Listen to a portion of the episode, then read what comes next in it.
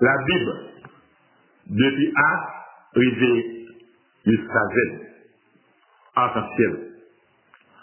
Après good l'eau, inondation, l'église universelle de parler dans la Genèse, chapitre 9, verset 12 à 17, il y a un arc-en-ciel qui paraît dans le ciel là. Pour livre ancien testament, ancien contrat, arc-en-ciel, les représenter mon Dieu. Et pour lire la Genèse, chapitre 9, verset 13, arc-en-ciel là, représenter premier alliance, premier contrat que mon Dieu signe avec la terre.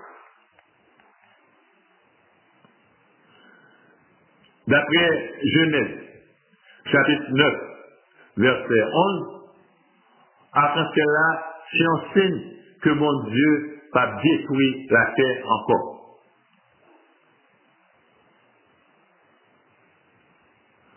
Dans le livre Apocalypse, chapitre 4, verset 3, après cela, les désignés, gros lumière nous joignent autour, trône mon Dieu.